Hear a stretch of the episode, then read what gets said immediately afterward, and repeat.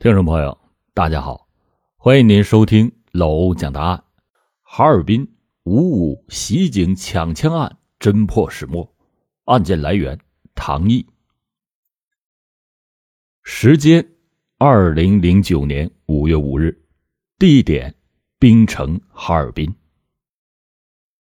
五月的哈尔滨乍暖还寒，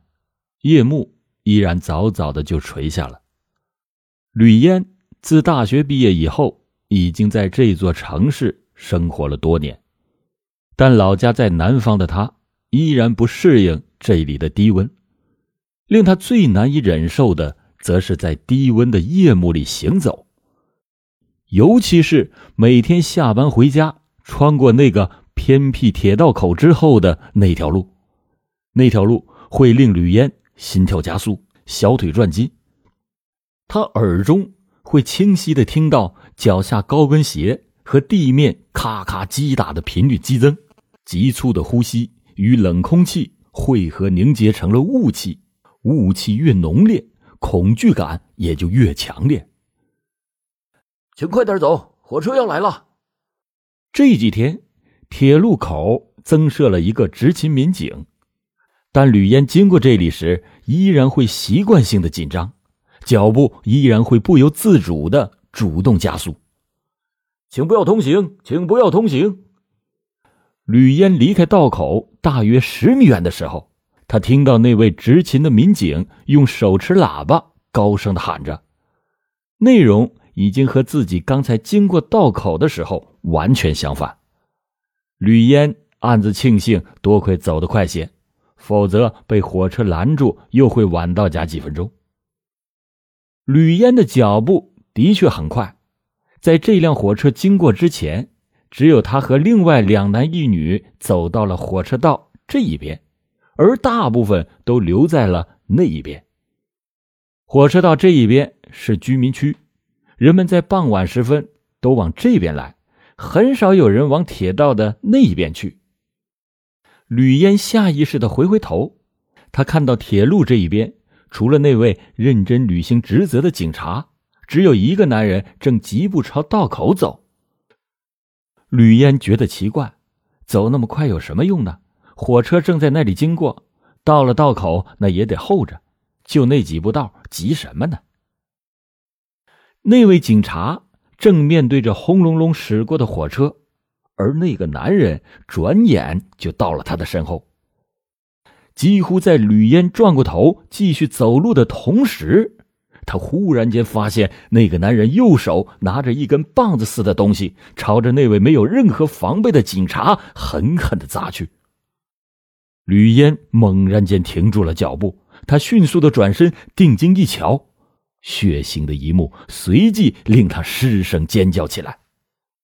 那个男子突然从后边持械连续猛击警察的头部。警察没有任何还手的机会，他的警帽被打落，头部被打得像个血葫芦。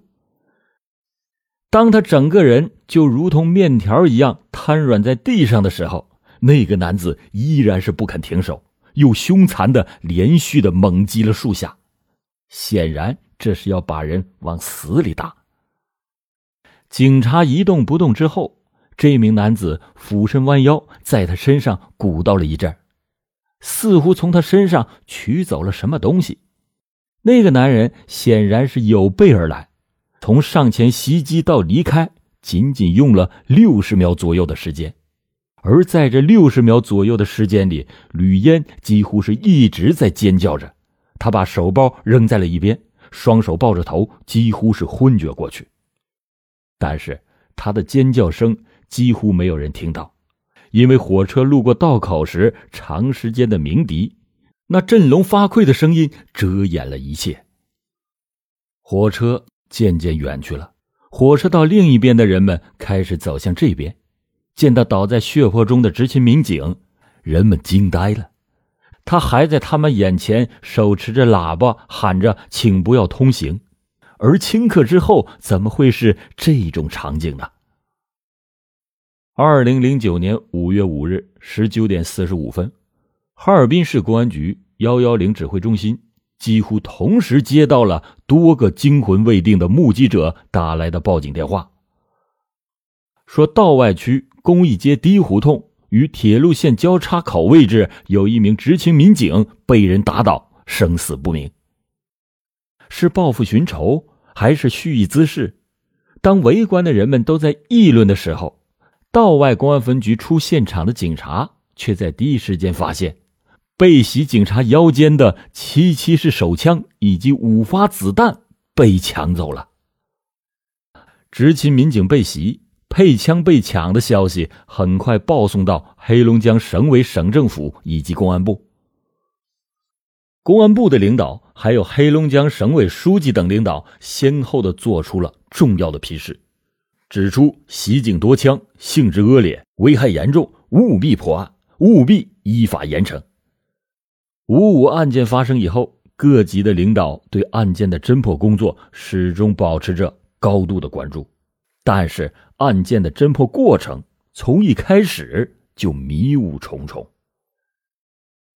遇袭警察是哈尔滨铁路公安分局滨江车站派出所的民警，叫张辉。道外分局出警的民警赶到现场的时候，他已经是处于深度昏迷的状态，于是立即的被送往了医院紧急的救治。经过诊断，张辉左眼眶骨折，右眼球已经被打爆，后枕部以及额部有八处钝器的创伤，右手无名指骨折。办案警察最希望张辉能够提供一些和犯罪嫌疑人有关的情况。但他的伤情根本不允许。现场周围，包括吕燕在内的若干名群众提供了一些情况，可是由于天黑光线不佳，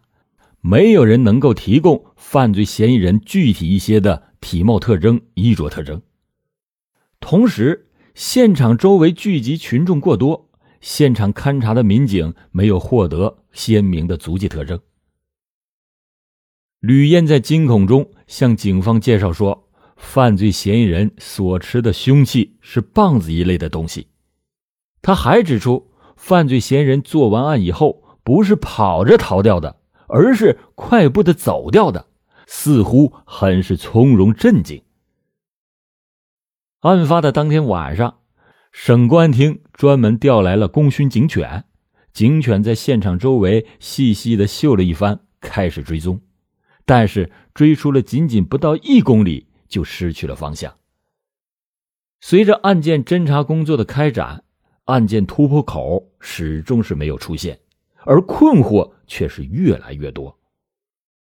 为了寻找可能被犯罪嫌疑人抛弃的被抢枪支和凶器，警方还利用案发第二天凌晨行人稀少的时机，组织地方和铁路三百多名警力在现场附近搜索。结果一无所获。第二天上午，黑龙江省公安厅向东北各省区发了紧急的协查通报，并且上请公安部向全国发布。哈尔滨市公安局则部署了全市各级经济保卫部门以及其他的相关部门，采取措施，切实的加强金融、党政机关驻地等要害部位、重点目标的安全保卫工作。严防犯罪嫌疑人抢枪得手以后实施其他的恶性犯罪。办案人员首先设想了一种可能，那就是张辉与他人由于某种原因结下了恩怨，犯罪嫌疑人对他的袭击是一种蓄意报复行为。但是在调查中发现，张辉自从参加公安工作以来，一直都是积极努力，经常的受到旅客和领导的好评。而且平日里行事低调，为人一向是不温不火，多次的被评为所在单位的先进个人。从家庭的角度来说，平时夫妻两个人的感情很好，家庭也和睦，没有任何的不良嗜好。从亲朋好友的角度来说，亲朋之间没有债务关系，也没有发现和复杂人员有过接触，和邻里相处也很和谐。从工作的角度来说，张辉平日很注重工作的方法，分管工作属于服务性质，不涉及强制管理和行政处罚，难以和行人造成足以引发案件的尖锐矛盾，也不存在与执法对象结下严重恩怨的可能。鉴于这些情况，上述的假设全部被排除。五月七日，被袭民警张辉逐渐的恢复了意识，回忆并叙述了被袭击时的情况和案发前在现场接触人的情况。张辉说：“他在五月五日十七点三十分接的岗，当天晚上来来往往，累计从那里经过了二十多辆火车，忙得有点头昏脑胀。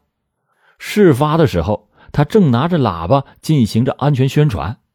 歹徒是从背后用类似木棒的物体用力击打他的后脑一下，然后他本能的用右手去挡，结果又连续的遭到了击打，并且迅速的失去了知觉。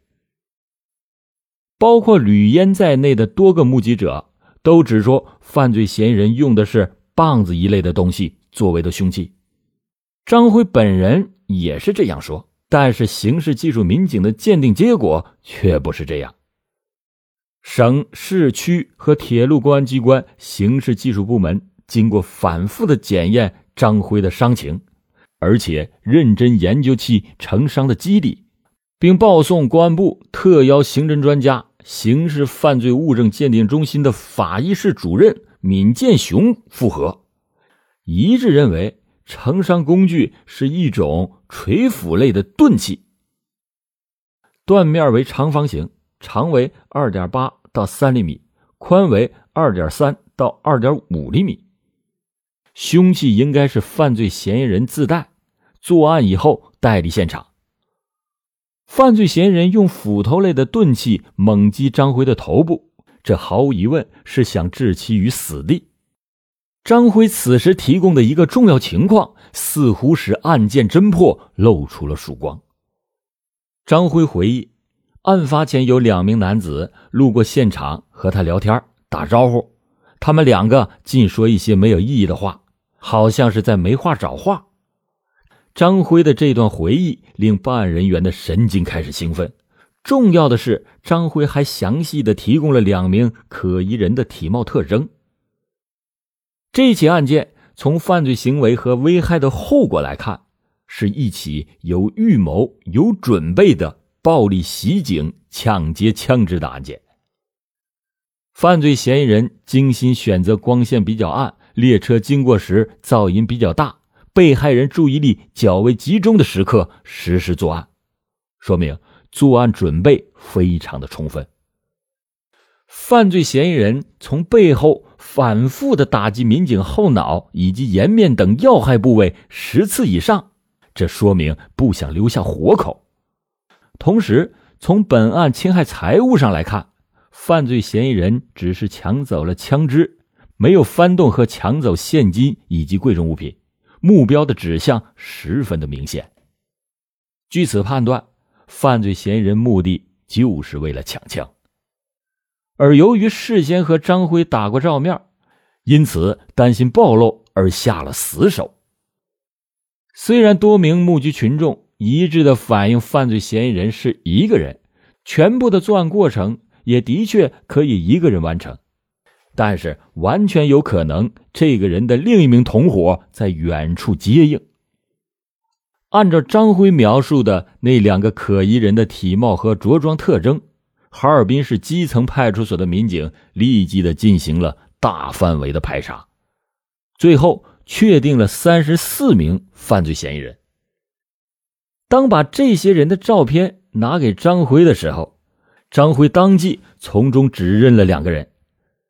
案件似乎眼看着就要柳暗花明，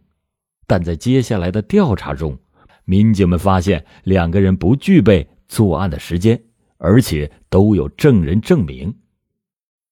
当吕燕等目击者对他们辨认的时候，也马上予以否认。案发当天晚上，犯罪嫌疑人身高是在一米七左右，而这两个人，一个是一米八的大个子，一个是一米六多一点的矮个子，而且都很肥胖。这一高一矮两个人都是在案发现场附近一家企业打零工的哈尔滨本地人。他们看到警察在那里执勤，感到挺好奇，所以才上前搭话。